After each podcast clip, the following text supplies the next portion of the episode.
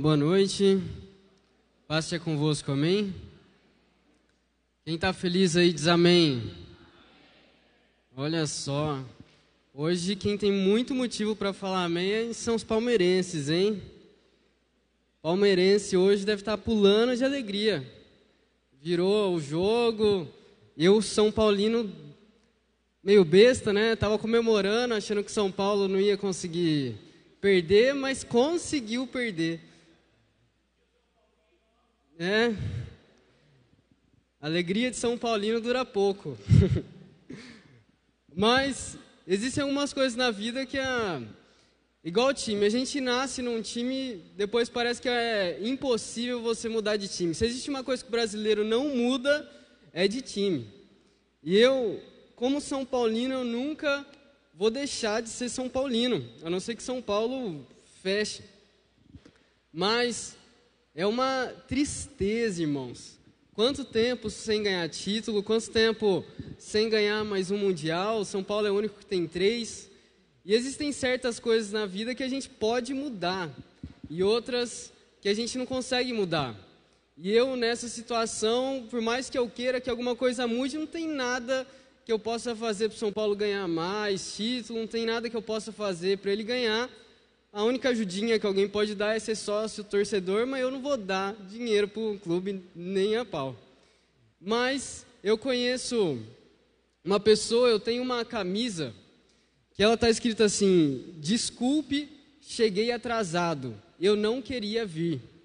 E uma vez eu saí com essa camisa no shopping, e aí eu encontrei uma pessoa da minha família e ela falou: Nossa, gostei dessa camisa. Se eu pudesse, eu ia todo dia com ela para o trabalho, porque ela odiava o lugar que ela trabalhava. Se existia uma coisa que ela não gostava, era de ir no lugar que ela trabalhava. E aí eu também, irmãos, uma época da minha vida eu morei em São Paulo. E quando eu estava morando lá, geralmente quem é publicitário sabe que lá tem as maiores agências, os maiores orçamentos, as TVs maiores ficam lá, as maiores oportunidades de trabalho. E aí você, almejar alguma coisa grande para a sua carreira, você sempre pensa assim, bom, eu vou para um lugar que pode pagar melhor, que eu posso ter uma carreira mais estável. Mas quando eu mudei para lá, eu amava Campinas, mas São Paulo, como eu odiei aquela cidade. Como eu odiei cada minuto que eu passava lá. Para mim era uma benção acordar, trabalhar. Só que quando eu chegava do trabalho e eu lembrava, eu tô em São Paulo, parecia que me dava uma tristeza. E o pior era quando eu ficava lá no fim de semana. Porque o fim de semana eu ficava meio sem graça de ficar saindo, de conhecer alguns lugares lá turísticos de São Paulo. Então, como eu odiava. Parecia que era um tormento. Eu falava para Deus, Deus, não é possível, eu devo estar tá pagando alguma coisa aqui, eu estou sofrendo alguma coisa aqui. Mas essa situação de eu estar tá morando em outra cidade e estar tá num trabalho, eu poderia mudar. Eu poderia chegar no meu chefe, pedir demissão, eu poderia pegar minhas coisas de uma cidade e ir para outra cidade. E às vezes na nossa vida a gente passa por situações desse jeito. Tem coisas que você controla, tem coisas que você não controla, tem coisas que você pode mudar, tem outras coisas que você não consegue mudar. Às vezes você pode amar o seu trabalho e querer ficar lá até aposentar, ou às vezes você pode estar num trabalho que você odeia acordar para ir para ele, mas que você aguenta até você puder ou tiver a oportunidade de ir para outro trabalho. E sabe, quando a gente fala a respeito dessas coisas do nosso cotidiano, elas parecem até ser meio simples. Mas porque a gente não está sofrendo, a gente não está dentro de uma cadeia, dentro de uma prisão, não tem nenhuma pessoa chicoteando nem você, nem a mim. Mas quando a gente olha para a Bíblia, irmãos, tem certas situações que as pessoas não tinham saída. Elas não tinham como mudar de cidade, não tinha coisas que elas poderiam fazer para que a situação na vida delas mudasse. E mudando um pouco, quando a gente vai ler a respeito do início da criação, quando Adão tinha a oportunidade de comer do fruto e não comer do fruto, Eva também tinha essa oportunidade. infelizmente eles acabaram comendo do que era proibido. Mas, irmãos, você imagina Deus olhando para Adão e Eva. Ele olhando para aqueles seres que ele criou do pó da terra, que ele formou com as suas mãos, e ele olhando para que ah, eles tivessem sido desobedientes para ele. E que tudo aquilo que ele tinha pensado para eles não poderia mais se cumprir. Mas Deus, ele poderia ter matado Adão e Eva se ele quisesse, até porque ele é Deus, mas Deus, quando Adão e Eva caíram, ele tinha um plano de redenção. E esse plano, geralmente a gente chama de proto-evangelho, que não precisa abrir ainda a sua Bíblia, está lá em Gênesis 3,15, que fala assim: Porém, inimizade entre você e a mulher, entre a sua descendência e o descendente dela esse lhe ferirá a cabeça e você lhe ferirá o calcanhar.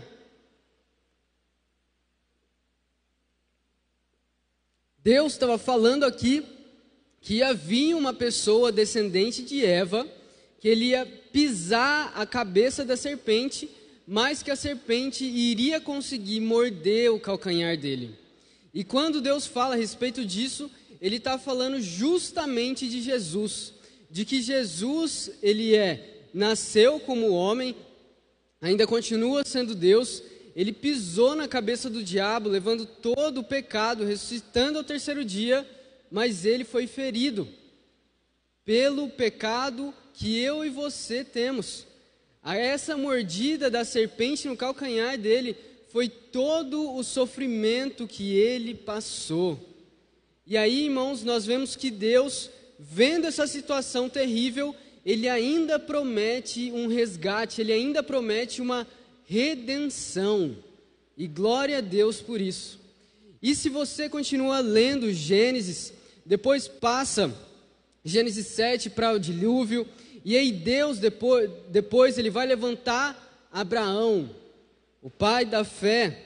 Ele levanta Abraão, faz uma aliança com Abraão fala que dele virão, ele vai ser um pai de multidões.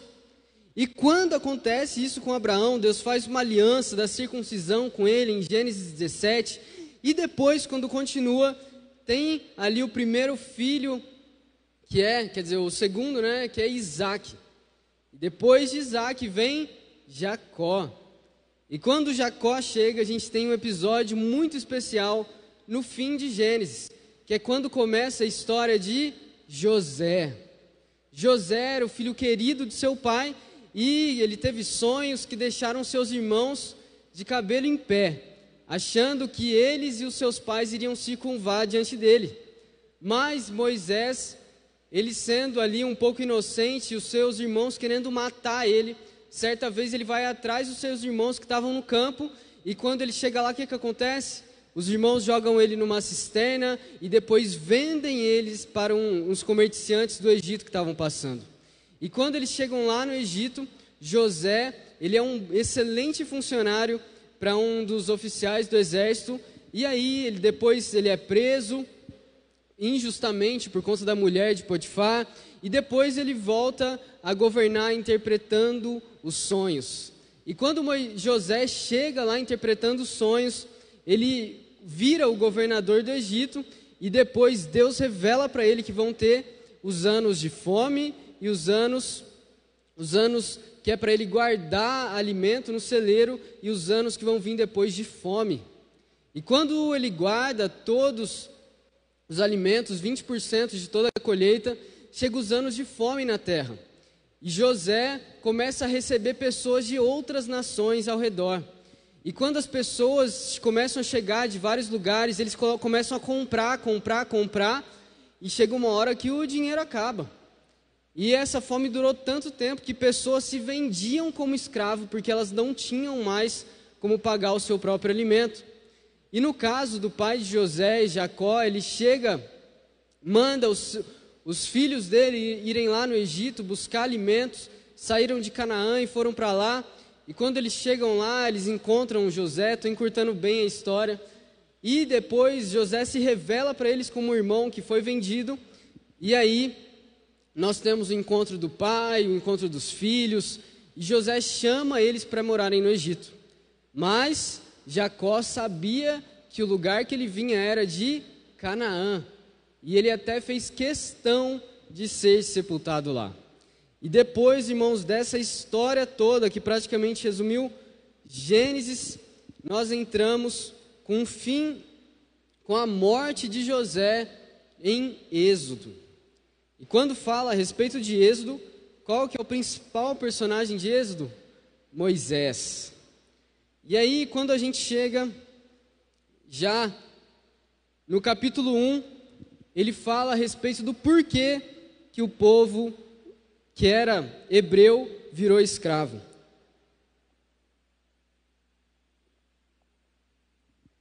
E aí então, eu quero te pedir para abrir sua Bíblia em Êxodo, capítulo 1. Eu quero ler com você a partir do versículo 11.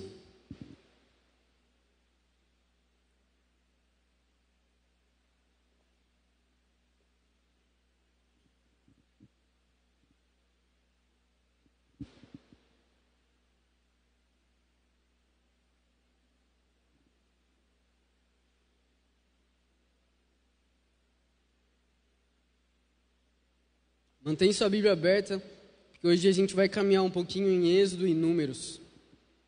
Êxodo, capítulo 1, versículo 11, diz assim: Estabeleceram, pois, sobre eles chefes de trabalhos forçados, para os, os oprimir com tarefas pesadas. E assim os israelitas construíram para o Faraó as cidades celeiros de Pitom e Ramessés Todavia, quanto mais eram oprimidos, mais numerosos se tornavam e mais se espalhavam. Por isso, os egípcios passaram a temer os israelitas e os sujeitaram a cruel escravidão. Tornaram-lhes a vida amarga, impondo-lhes a árdua tarefa de preparar o barro e fazer tijolos e executar todo tipo de trabalho agrícola. Em tudo, os egípcios os sujeitavam a cruel escravidão. E aí, irmãos, nesse capítulo, um pouquinho antes, fala que os israelitas eles começaram a ficar tão numerosos, mas tão numerosos no Egito, que entrou um novo rei no Egito e ele viu isso e ele falou: pô, eu não posso deixar que um povo estrangeiro cresça demais dentro do meu território. Porque se ele crescer demais dentro do meu território, pode vir uma guerra eles vão se aliar com o meu inimigo e vão me dominar. E aí acabou. Ou eles poderiam ver que eram tão numerosos que eles podiam dar um golpe no governo e tomar o governo. E ele ficou com medo, ele falou: Bom, para que nada disso aconteça, eu vou tornar os israelitas escravos. E como ele tinha tanto medo, o que, que ele falou? Bom, todo bebê que nascer e for do sexo masculino, nós vamos matar matar todos os bebês do sexo masculino. E como a gente viu aqui, eles nasciam para a escravidão, para trabalhar de segunda a segunda sem ganhar nada em troca, para viver uma vida miserável. Eu falei no início que a pessoa que eu conhecia odiava o trabalho dela, eu odiava a cidade que eu morava, mas eu podia fazer alguma coisa. Mas esse povo, irmão, o que, que eles poderiam fazer? Eles estavam debaixo de uma cruel escravidão, a Bíblia fala. Então, precisavam de alguém para libertar eles dessa situação. E nós temos então o nascimento de Moisés. Moisés, que seria o libertador desse povo. E Moisés, ele nasce, a mãe dele coloca ele num cesto e aí ela coloca ele nas águas, e aí quando coloca nas águas, esses, é, essas correntes levam até a presença da filha do faraó, que vê essa criança, e aí a irmã dele chega e fala, olha, você quer que eu chame alguma hebreia para cuidar dele? E aí ela chama justamente a mãe para cuidar desse menino até que ele cresça. Só que quando ele cresce, e ele já é mais velho, ele vê a escravidão que o povo hebreu passava. ele via o quanto eles sofriam. E aí, certo dia, ele estava lá e ele viu um egípcio espancando um hebreu. E aí ele achou isso completamente injusto. E aí, para defender o hebreu, ele foi lá e matou o egípcio. E aí ele ficou com medo. Porque como é que você vai matar um cara que ele é do seu povo? E você não tinha nada a ver com isso. E aí, irmãos, o que, que acontece? Moisés, ele vê outra situação de briga, só que agora entre dois hebreus. E quando ele vê essa situação de briga, ele chega para separar, um dos hebreus vira para ele e fala assim: Olha, não foi você que matou um egípcio, você vai me matar também? E aí, Moisés, o caldo entorna para ele.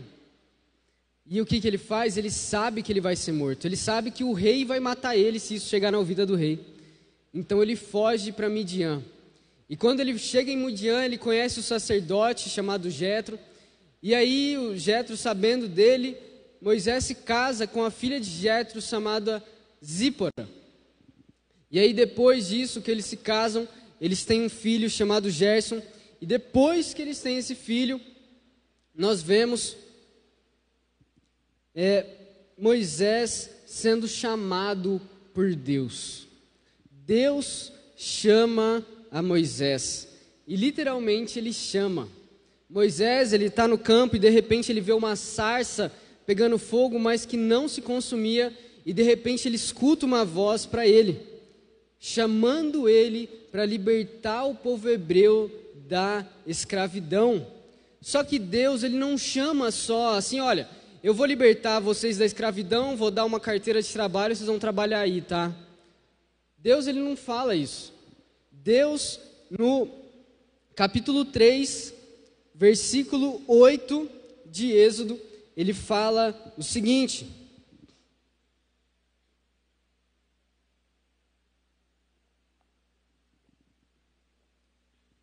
Êxodo 3:8 Por isso desci para livrá-los das mãos dos egípcios e tirá-los daqui para uma terra boa e vasta, onde há leite e mel com fartura, a terra dos cananeus, dos hititas, dos amorreus, dos ferezeus, dos heveus e dos jebuseus. Pois agora o clamor dos israelitas chegou a mim, e tenho visto como os egípcios os oprimem. Vá, pois, agora eu envio ao Faraó para tirar do Egito o meu povo, os israelitas. Olha só o que Deus fala para Moisés, irmãos, claramente. E Moisés ainda fala assim: Olha, quem sou eu para apresentar-me ao Faraó e tirar os israelitas? Deus fala assim: Eu estarei com você. Porque Deus ele não só pede as coisas, não só pede obediência, mas ele nos acompanha nas missões que ele nos dá. Ele sempre nos fortalece, ele sempre estará conosco se nós o amarmos em obediência. E aí, irmãos, quando Deus chama Moisés, Moisés, ele pega o cajado, vai lá diante do rei do Egito, faz vários sinais, e aí ele fala para o rei do Egito: Olha, liberta o meu povo. Eles estão sofrendo demais aqui, não tem como eles ficarem mais aqui sofrendo desse jeito. Mas esse rei, ele fala que não, que ele não vai liberar o povo. E que ele não vai liberar, que ele não vai deixar ele embora. Mas mais do que falar isso, irmãos, esse rei ele meio que brinca ali com Moisés. Uma hora ele fala que vai, desiste, aí fala que vai de novo, não quer mais. E aí Deus fala com Moisés e começa a mandar as pragas. E aí nós temos as dez pragas do Egito, que ela começa com as águas do Nilo se transformando em sangue, e naquela época essa água era super importante. Para vocês terem ideia, essa região, ela era extremamente frutífera justamente por causa dessas águas. Então, se as águas viraram sangue, a plantação ficava quase impossível. E essa água do Nilo se transformou em sangue. Depois veio o rã. Você gosta de rã? Quem tem nojo de rã? Uma coisa nojenta. E aí depois vem piolho, mosca, a morte dos rebanhos do faraó. vem feridas, as pessoas ficam com várias feridas, granizo, gafanhotos, trevas, naquela época nem existia energia. E por último, acontece uma coisa muito importante, inclusive para a Páscoa, que é justamente a morte dos primogênitos. E quando isso vai acontecer, irmãos, a gente tem um episódio em que Deus chega diante de Moisés e ele institui a Páscoa. E eu quero ler com você lá em Êxodo, capítulo 12.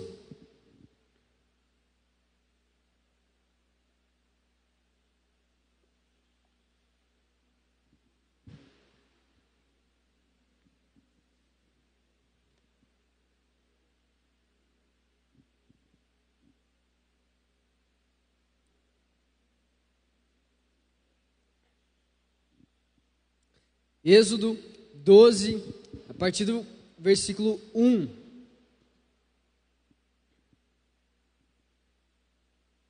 Diz assim: O Senhor disse a Moisés e a Arão no Egito: Esse deverá ser o primeiro mês do ano para vocês. Digam a toda a comunidade de Israel que no décimo dia deste mês todo homem deverá separar um cordeiro ou um cabrito para sua família, um para cada casa. Se uma família for pequena demais para um animal inteiro, deve dividi-lo com seu vizinho mais próximo, conforme o número de pessoas e conforme o que cada um puder comer. O animal escolhido será macho de um ano sem defeito e pode ser cordeiro ou cabrito. Guardem-no até o décimo quarto dia do mês, quando toda a comunidade de Israel irá sacrificá-lo ao pôr do sol. Passem então um pouco de sangue nas laterais e nas vigas superiores das portas das casas, nas quais vocês comerão o animal. Naquela mesma noite comerão a carne assada no fogo, com ervas amargas e pão sem fermento. Não comam a carne crua, nem cozida em água, mas assada no fogo, cabeça, pernas e vísceras. Não deixem sobrar nada até pela manhã. Caso isso aconteça, queimem o que restar ao comerem, estejam prontos para sair. Cinto no lugar, sandália nos pés e cajado na mão. Comam apressadamente. Esta é a Páscoa do Senhor. Nessa parte, irmãos, Deus institui a Páscoa e fala que é o seguinte: eles devem matar esse cordeiro, passar o sangue dele nos bastentes das portas, porque de madrugada iria o anjo da morte e todas as casas que tivesse esse sangue na porta, os primogênitos não iriam morrer. E os primogênitos não é só humano, não. Os gados também iriam morrer. E nesse caso, irmãos, quando ele fala a respeito da Páscoa, a Páscoa é uma das três festas que Deus institui para que o povo hebreu pudesse fazer, e a Páscoa em específico em comemoração a essa libertação que Deus trouxe para o povo hebreu de saírem do Egito. E quando ele fala isso, que ela ia, tinha que ocorrer anualmente em Jerusalém para essa festa, que começa no mês primeiro, ao, ao 14 dia do mês, no crepúsculo da tarde, eles iniciavam essa refeição sacrificial com o pão, com a carne e com também as ervas amargas. E cada uma coisa dessas tinha um símbolo, o um significado daquilo que tinha acontecido. O cordeiro servia para recordação do sacrifício. O pão sem fermento, que é esse pão asmo, simbolizava a pureza requerida por Deus, porque ele não tinha fermento.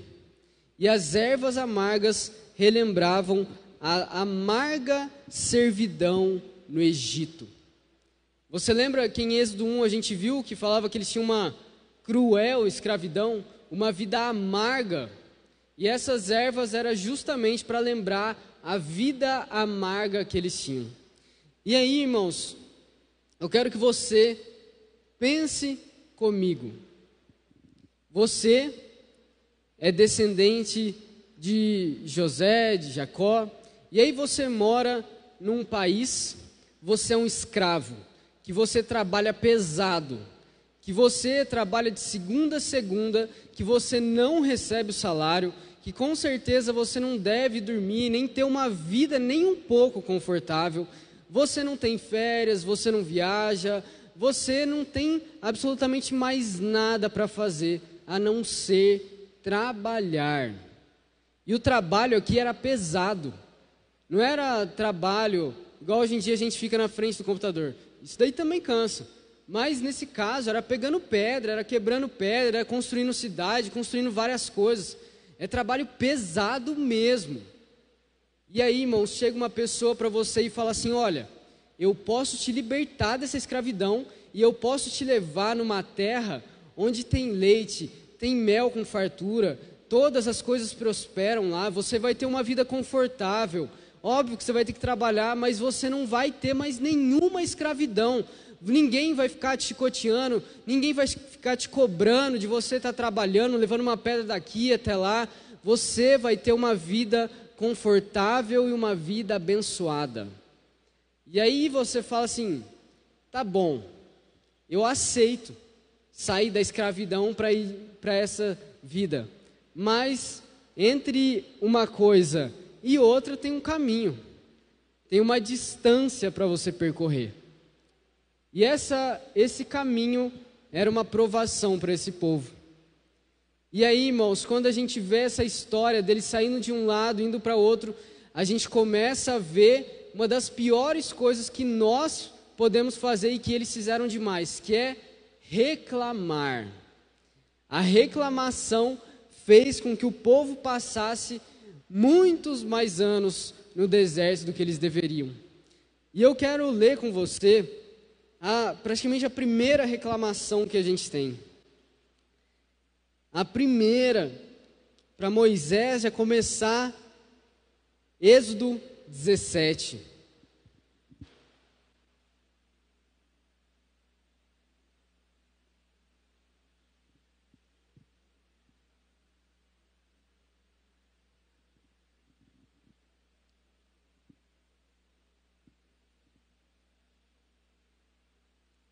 Êxodo 17, a partir do versículo 1.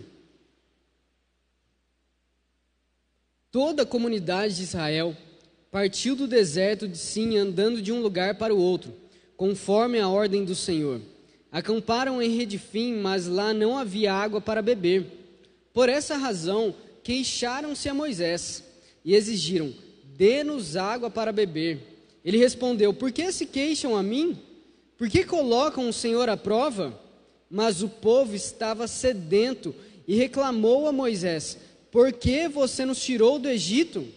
Foi para matar de sede a nós, aos nossos filhos e aos nossos rebanhos? Então Moisés clamou ao Senhor: Que farei com esse povo? Estão a ponto de apedrejar-me. Olha isso, irmãos. O povo que era escravo agora está com sede e quer matar Moisés. Eles acabaram de ser libertos da escravidão e eles querem matar quem, quem libertou eles da escravidão.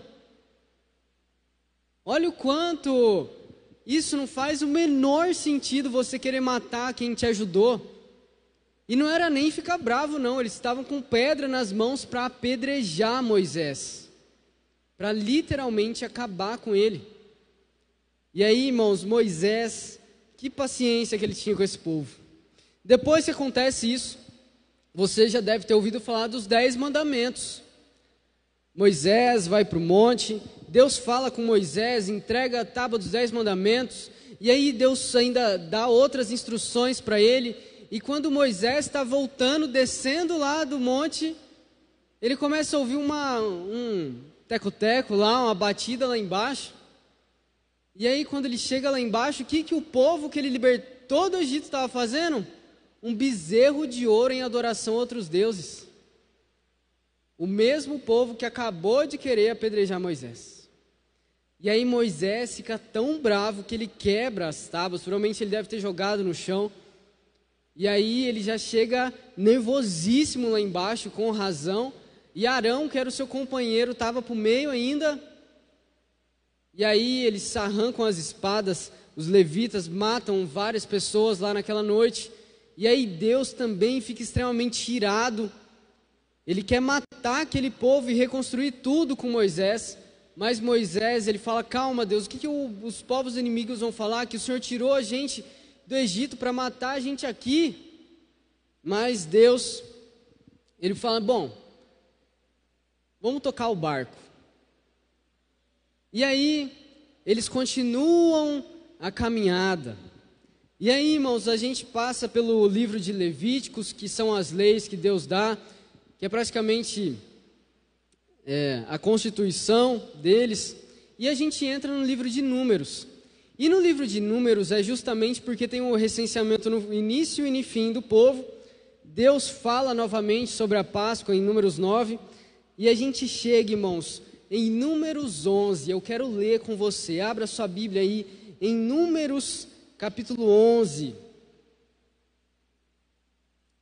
Eu quero que você adivinhe em pensamento o que, que vai acontecer em Números 11, versículo 4.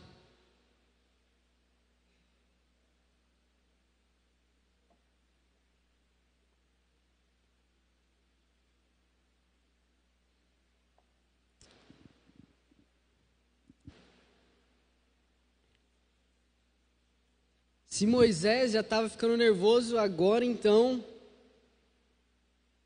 Números 11, 4. Um bando de estrangeiros que haviam no meio deles encheu-se de, de gula, e até os próprios israelitas tornaram a queixar-se e diziam: Ah, se tivéssemos carne para comer, nós nos lembramos dos peixes que comíamos de graça, de graça, né? no Egito, e também dos pepinos, das melancias, dos alhos porós, das cebolas e dos alhos. Mas agora perdemos o apetite, nunca vemos nada, a não ser este maná. O maná, irmão, era dado por Deus. Não era feito por mãos humanas, não, era Deus que abençoava eles com maná. Agora pula ali para o versículo 10. Moisés ouviu gente de todas as famílias se queixando, o povo inteiro estava reclamando, cada uma a entrada de sua tenda. Então acendeu-se a ira do Senhor, e isso pareceu mal a Moisés. E ele perguntou ao Senhor: Por que trouxeste esse mal sobre o teu servo? Foi por não te agradares de mim que colocaste sobre os meus ombros a responsabilidade de todo esse povo? Por acaso fui eu quem o concebeu? Fui eu quem o dei à luz? Porque me pedes para carregá-los nos braços como uma ama carrega um recém-nascido, para levá-los à terra que prometeste sobre os juramentos aos antepassados? Onde conseguirei carne para todo esse povo? Eles ficam se queixando contra mim, dizendo: Dê-nos carne para comer não posso levar todo esse povo sozinho. Essa responsabilidade é grande demais para mim. Se é assim que vais me tratar, mate-me agora mesmo. Se te agradas de mim, não me deixes ver a minha própria ruína. Olha só que pesado que Moisés fala com Deus agora. Como ele responde com tanta raiva diante daquilo que ele estava passando com o povo. E realmente ele tinha muito motivo para ficar bravo. E agora Moisés parece que chega no seu limite. E aí, irmãos, Moisés, que já estava sem paciência nenhuma, ele ainda sofre coisas ainda piores.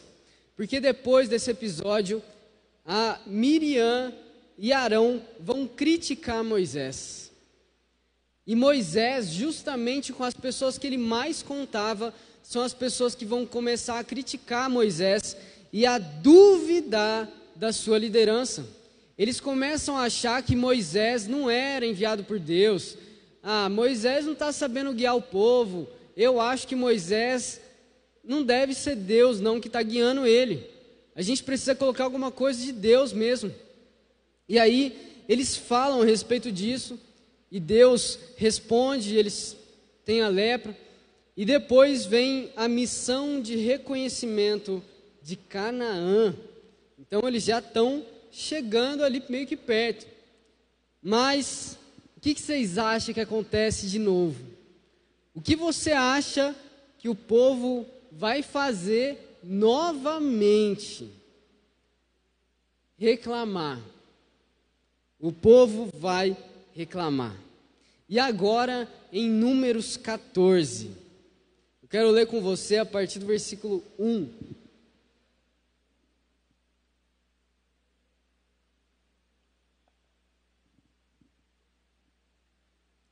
E olha que toda vez que o povo reclama, eles falam: Ah, no Egito eu era mais feliz, no Egito eu tinha água para beber, no Egito eu tinha comida de graça, porque eles trabalhavam, óbvio. Números 14, a partir do versículo 1. Naquela noite, toda a comunidade começou a chorar em alta voz. Todos os israelitas queixaram-se contra Moisés e contra Arão. E toda a comunidade lhes disse: Quem dera, olha isso, quem dera tivéssemos morrido no Egito ou neste deserto. Porque o Senhor está nos trazendo para esta terra só para nos deixar cair a espada? Nossas mulheres e nossos filhos serão tomados como despojo de guerra. Não seria melhor voltar para o Egito? E disseram uns aos outros: Escolheremos um chefe e voltaremos para o Egito. Olha como esse povo era fogo, hein? Misericórdia. E aí, irmãos, Moisés já estava por aqui com eles e agora é Deus quem vai responder de uma forma muito dura. E aí, lá em a partir do versículo 17. Preste muita atenção nisso que nós vamos ler. Porque muitas vezes você olha para o Antigo Testamento, você acha que Deus é cruel, que Deus ele amava matar, que Deus amava fazer crueldade com as pessoas do seu povo, com os inimigos, mas preste muita atenção no que nós vamos ler, porque vai revelar para a gente o que pessoas que viveram naquela época falaram dele. Olha, Números 14, 17. Mas agora que a força do Senhor se manifeste, segundo prometeste. O Senhor é muito paciente e grande em fidelidade, e perdoa a iniquidade e a rebelião, se bem que não deixa o pecado sem punição, e castiga os filhos pela iniquidade dos pais até a terceira e quarta geração, segundo a tua grande fidelidade. Perdoa a iniquidade desse povo, como a esse povo tens perdoado, desde que saíram do Egito até agora. O Senhor respondeu: Eu perdoei, conforme você pediu. No entanto, juro pela glória do Senhor que enche toda a terra, que nenhum dos que viram a minha glória e os sinais milagrosos que realizei no Egito e no deserto, e me puseram à prova e me desobedeceram dez vezes, nenhum deles chegará a ver a terra que prometi com juramento aos seus antepassados. Ninguém que me tratou com desprezo a verá. Olha só, Deus respondendo à desobediência e reclamação desse povo. Moisés já estava irado e Deus fala agora que ninguém daquela geração que reclamou vai entrar na terra de Canaã. Ninguém que ficou reclamando dele, da fidelidade dele, da bênção que ele dava para eles, da promessa que ele tinha para com eles, vai desfrutar da terra. A não ser Caleb, que ele vai continuar falando, e depois ele entra na terra. Mas nosso Deus, irmãos, ele é um Deus bondoso, misericordioso, paciente, ele perdoa. Mas o nosso Deus, ele é inteligente.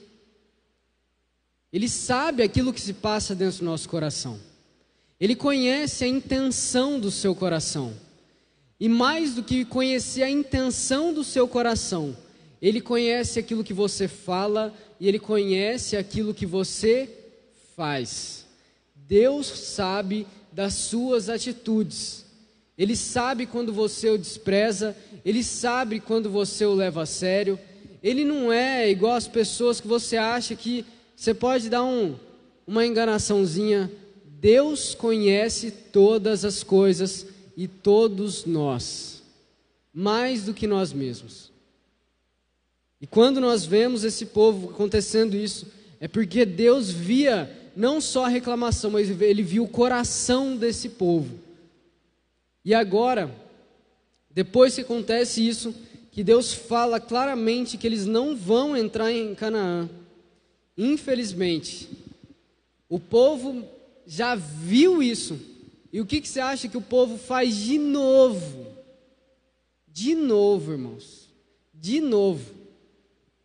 Você já está perdendo a paciência com esse povo? Imagina Deus.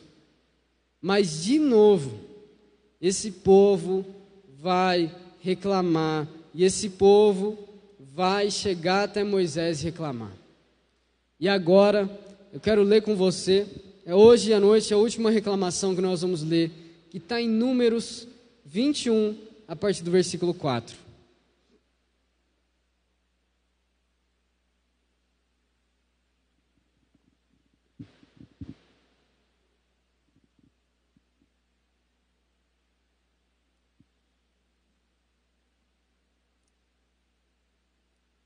Números 21, a partir do versículo 4, diz assim: Partiram eles do Monte Or pelo caminho do Mar Vermelho, pelo para contornarem a terra de Edom, mas o povo ficou impaciente no caminho e falou contra Deus e contra Moisés. Falaram contra Deus, olha que ponto chegamos, dizendo: Por que vocês nos tiraram do Egito para morrermos no deserto? Não há pão, não há água, e nós detestamos esta comida miserável. Olha isso. Então o Senhor enviou serpentes venenosas que morderam o povo, e muitos morreram. O povo foi a Moisés e disse: Pecamos quando falamos contra o Senhor e contra você. Ore, pedindo ao Senhor que tire as serpentes do meio de nós. E Moisés orou pelo povo. O Senhor disse a Moisés: Faça uma serpente e coloque-a no alto de um poste. Quem for mordido e olhar para ela, viverá. Moisés então fez então uma serpente de bronze e a colocou num poste. Quando alguém era mordido por uma serpente e olhava para a serpente de bronze, permanecia vivo. E aí, irmãos, nós vemos essa reclamação. Mas agora, a gente tem uma coisa diferente das outras que nós lemos.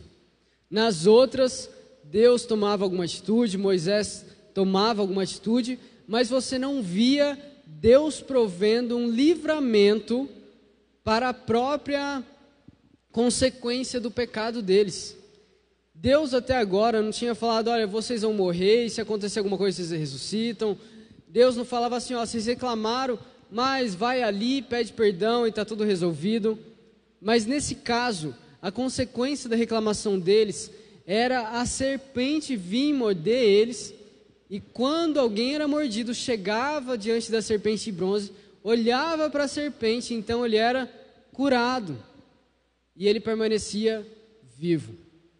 E essa punição, esse acontecimento, irmãos, ele também é falado por Jesus. Jesus em João 3, não precisa abrir não, porque eu vou pedir para você ler outra coisa. Em João 3, Jesus, ele vai falar justamente a respeito disso, dessa serpente que Moisés precisou fazer. E lá em João 3, 14 diz assim: Da mesma forma como Moisés levantou a serpente no deserto, assim também é necessário que o filho do homem seja levantado, para que todo o que nele crê tenha a vida eterna. Irmãos, novamente, nós vemos um Deus que provê resgate que provê redenção.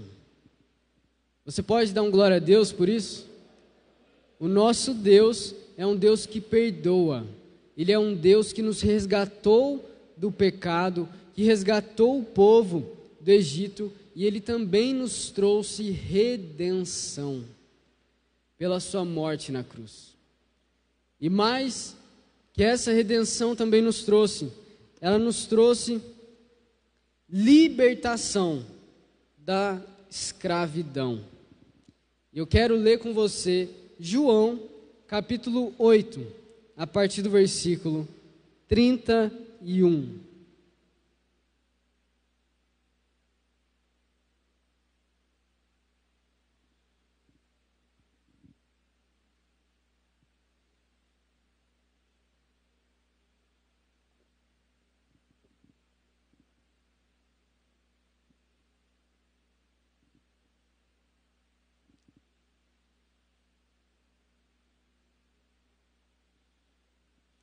João 8:31 diz assim: Disse Jesus aos judeus que haviam crido nele: Se vocês permanecerem firmes na minha palavra, verdadeiramente serão meus discípulos e conhecerão a verdade, e a verdade os libertará.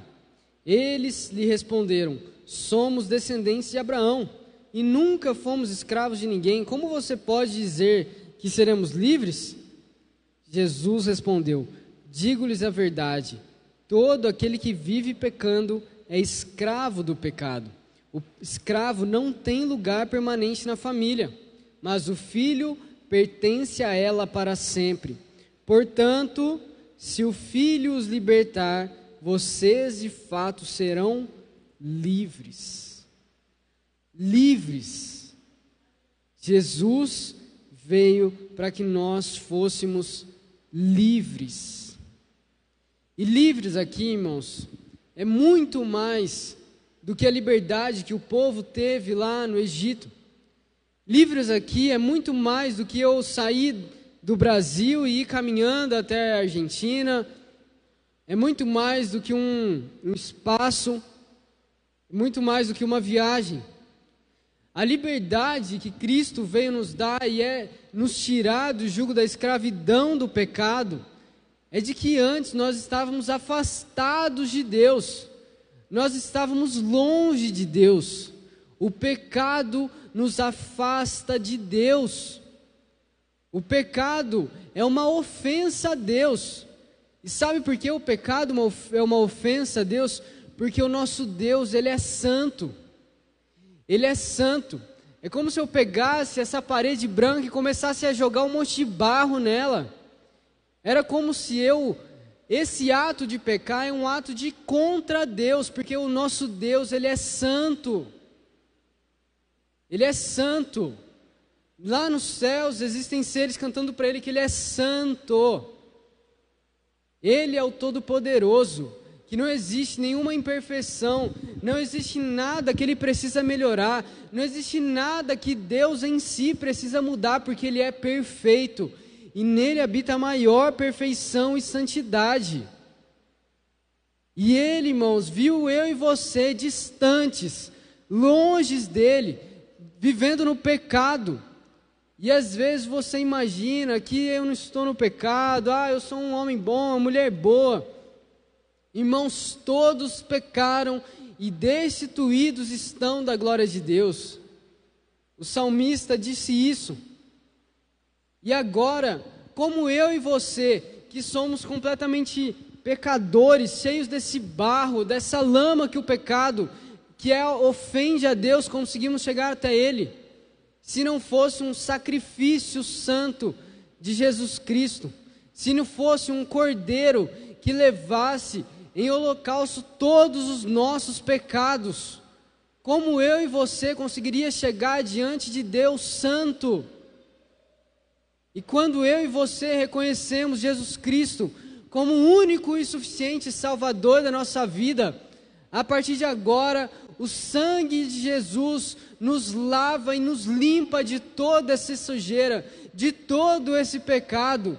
Ele apaga todas as nossas transgressões e agora nós podemos chegar diante de um Deus santo, porque foi um sacrifício santo e perfeito que nos lavou. Não é mais um sacrifício de um animal, igual nós lemos antigamente, um cordeiro que uma vez por ano tinha que ser morto, queimado em holocausto, levado sangue lá para dentro na arca da aliança, ser aspergido lá dentro. Agora, o sacrifício perfeito que nos traz de volta para Deus e nos, nos aproxima de Deus foi pago na cruz com Jesus Cristo. E às vezes, quando nós vemos isso, é de que antes, eu e você vivíamos presos pelo nosso pecado. Nós vivíamos acorrentados pelo nosso pecado. Porque antes, quem mandava em nós era o nosso pecado. Quantas vezes você vê pessoas viciadas que falam assim: Eu quero tanto sair do vício, mas qual que é a próxima frase que ele fala? Eu não tenho forças, eu não consigo, parece que aquilo me domina, parece que nem sou eu que estou fazendo aquilo, parece que aquilo me, parece que me leva, parece que é uma, uma corda que agarra nas minhas mãos e me puxa para um lugar onde eu não quero ir. Paulo já falava isso, né? O bem que eu quero fazer eu não faço, mas o mal que eu não quero, esse eu já fiz. E é isso que o pecado faz conosco. O pecado nos arrasta para o vício, nos arrasta para a pornografia, para o sexo casual, fora do casamento. O pecado nos arrasta para a corrupção, para a fofoca, para a mentira, para a feitiçaria, para a magia. O pecado nos arrasta para a desonestidade. O pecado nos leva a um lugar onde nós não reconhecemos nem mais quem nós somos. O pecado nos arrasta para um lugar onde e nos vai levar para um lugar onde não há a presença de Deus, que é o inferno. E quando nós vemos a morte de Cristo, sempre quando você vê a cruz, irmãos, pense que era para você estar tá ali. Aquilo, aquela morte era para eu e você levar. Porque aquele era o resultado do nosso pecado. E mais do que isso, o pecado nos leva para o inferno que é um lugar onde não há a presença de Deus, que não há redenção, que não há mais resgate, que não há mais saída. E quando nós falamos isso, é como se fosse um homem morto falando para um outro homem morto. Mas Cristo ressuscitou, e Ele também nos chama para um dia ressuscitarmos com Ele. Cristo ressuscitou e um dia, eu e você vamos poder ressuscitar e viver com Ele eternamente. Cristo morreu para que eu e você tivéssemos esperança. E essas ervas amargas, e hoje eu e você olhando para o pecado, é para que quando você se lembre do lugar da onde Deus te tirou, para que você não sinta saudade do pecado. Se você às vezes era uma pessoa viciada em pornografia e Deus te libertou. Qual pessoa em sã consciência naquela época iria ficar falando: Poxa, como era bom o Egito! Como era bom o Egito! Eu gostava de ser escravo. Ah, eu gostava de ficar quebrando pedra. Eu gostava de ficar construindo coisas que eu não ia nem aproveitar, que ia ficar para os outros eu gostava de levar chibatada, eu gostava de trabalhar de segunda até segunda. Quem vai falar? Eu gostava de viver na, escravidão do pecado, eu gostava dos vícios que eu tinha antes de eu me converter, eu gostava da vida mundana que eu levava, eu gostava daquelas coisas mais malucas que eu adorava fazer. Se um dia eu falo isso no meu coração, eu estou desprezando toda a obra que Jesus fez na minha vida. Você já imaginou como Moisés ficava quando alguém chegava e falava para Moisés, eu amava o Egito, tem como você deixar a gente voltar para lá? Você já imaginou a raiva que Moisés passava? Moisés falando: Olha, Deus me chamou, os caras quiseram me matar, eu tive que sair correndo com vocês. A gente chegou diante de um mar, e o mar Deus abriu para a gente passar. Todo dia Deus proveu fogo para a noite, para a gente não morrer de frio, e traz uma nuvem para que a gente não se queime. Todo dia Deus traz um maná para que a gente continue vivendo. E vocês estão querendo voltar para o Egito? Você está querendo voltar para a vida de pecado que você tinha? Você está olhando para trás e falando como era bom quando eu vivia longe de Deus? Você está olhando para as ervas amargas, para a vida de escravidão no pecado e falando que era melhor continuar no pecado do que viver com Deus? Se você às vezes sente saudade da sua vida de pecado, irmãos, que você busque a Deus em arrependimento e peça que Ele tenha misericórdia de você e que você se arrependa genuinamente dos seus pecados. Porque eu não estou aqui pregando uma história de gibi, eu estou pregando o que um Deus verdadeiro disse ao seu povo e o que um Deus verdadeiro fez na cruz. Eu não estou falando de uma brincadeira que você acha que você pode viver na sua vida de pecado. Ah, quando eu bater meu carro e eu estiver quase morrendo, aí eu vou falar assim: Deus, me perdoa, tá? Eu não quero ir para o inferno. Aí Deus vai olhar para você e falar: Será que você se arrependeu mesmo? Será que você se arrependeu? Será que você me ama mesmo? Será que você está interessado em mim? Será que você, que está deixando para pedir perdão para Deus no seu leito de morte, realmente crê que Deus existe? realmente crê que o Deus verdadeiro é o Deus da Bíblia? Deus nos chama, irmãos, para que a gente viva uma vida nova com Ele. Ele nos libertou de uma vida de escravidão, para que nós pudéssemos viver a liberdade de estar com Ele, a liberdade de viver com Cristo. Porque agora quem coordena o que eu faço não é mais a minha carne. Quem coordena os meus pensamentos, as minhas decisões, as atitudes que eu vou tomar não é mais o meu pecado. Não é mais o diabo que chega diante de mim, oh, mente lá. Passa aquela nota fria, faz aquele negócio lá de corrupção, você vai ganhar. Agora, é Deus que coordena as coisas que eu faço. Agora eu vivo uma nova vida com Deus. E é para isso que Deus nos chamou. Não para que a gente continue vivendo no mundo, mas para que a gente viva para Deus. E realmente, isso é uma coisa tão séria. Eu quero ler com você Tito, capítulo 3, versículo 3 a 8.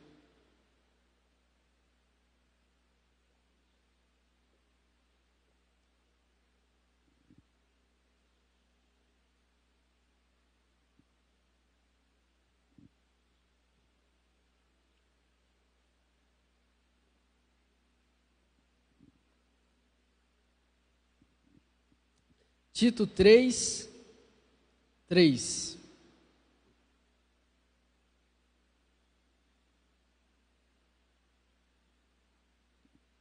Diz assim, Tito 3, 3. Houve um tempo em que nós também éramos insensatos e desobedientes, víamos enganados e escravizados por toda espécie de paixões e prazeres. Vivíamos na maldade e na inveja, sendo detestáveis e odiando-nos uns aos outros. Mas quando se manifestaram a bondade e o amor pelos homens da parte de Deus, nosso Salvador, não por causa dos atos de justiça por nós praticados, mas devido à sua misericórdia. Ele nos salvou pelo lavar regenerador e renovador do Espírito Santo, que ele derramou sobre nós generosamente, por meio de Jesus Cristo, nosso Salvador. Ele o fez a fim de que, justificados por sua graça, nos tornemos seus herdeiros, tendo a esperança da vida eterna. Fiel é esta palavra, e quero que você afirme categoricamente essas coisas, para que os que creem em Deus se empenhem na prática de boas obras. Tais coisas são excelentes e úteis aos homens. Em Gálatas 5:1 diz assim: Foi para a liberdade que Cristo nos libertou. Portanto, permaneçam firmes e não se deixem submeter novamente a um jugo de escravidão. Cristo nos libertou da escravidão. Ele quebrou as correntes, tudo aquilo que nós iríamos viver em decorrência do nosso pecado foi anulado, foi quebrado, a sentença foi desfeita, nós fomos tirados da cadeia por meio da morte, sacrifício e ressurreição do nosso Salvador Jesus Cristo. Eu acho que vocês não estão entendendo ainda, velho. Leia comigo Romanos 6.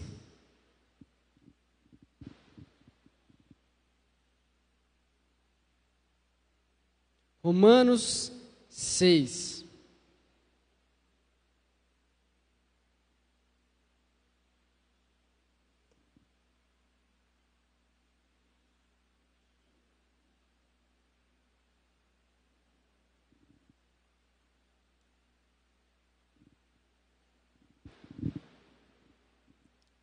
Romanos 6, a partir do versículo 1.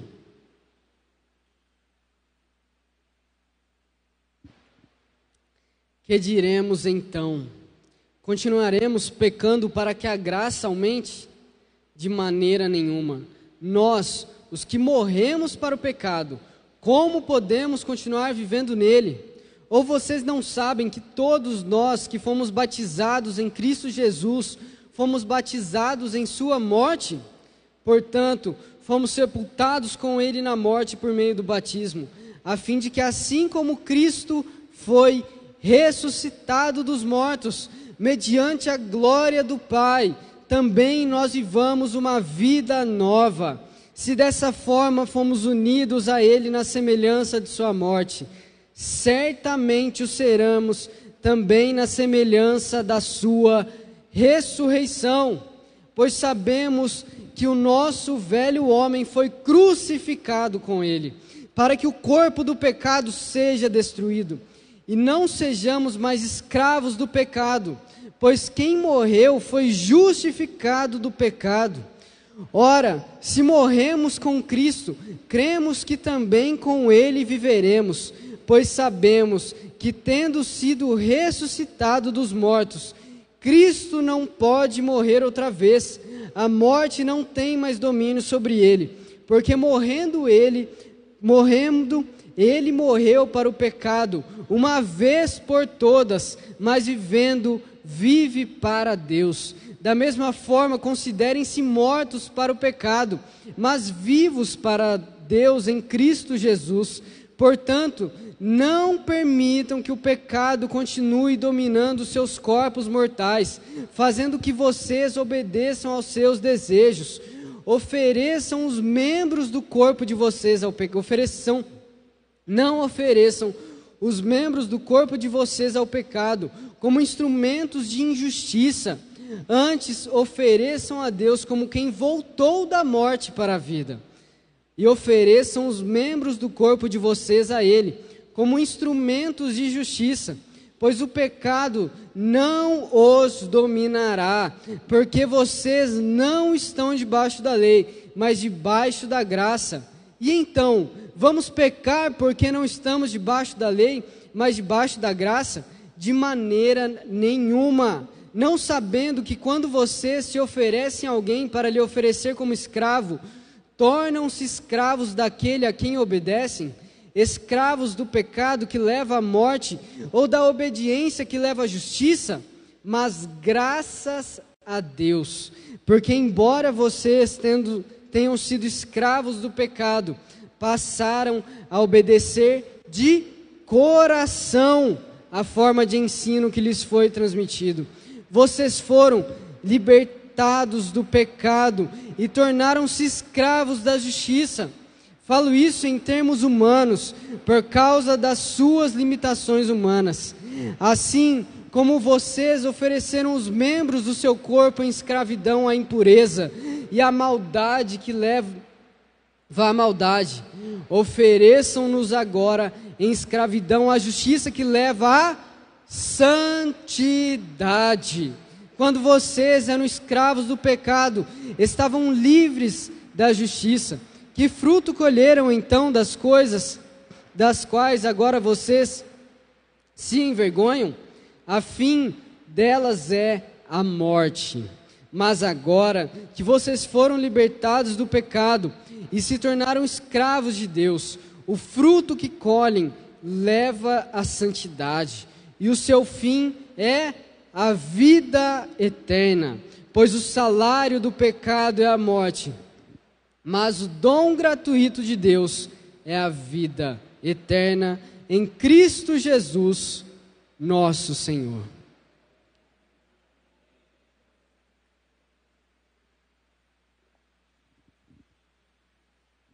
Amém?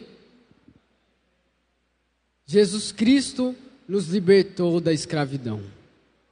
Jesus Cristo nos tirou de um caminho que ia nos levar para o inferno. Jesus Cristo nos libertou das consequências do nosso pecado, que seria a morte eterna. E Ele nos chama para uma vida nova.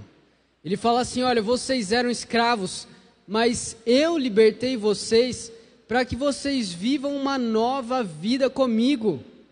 Irmãos, se Deus é caracterizado como bondoso, misericordioso, perdoador, lá com Moisés, o que dirá agora que ele mandou o seu filho para morrer numa cruz, para morrer uma morte que não era para ele sofrer em nosso lugar?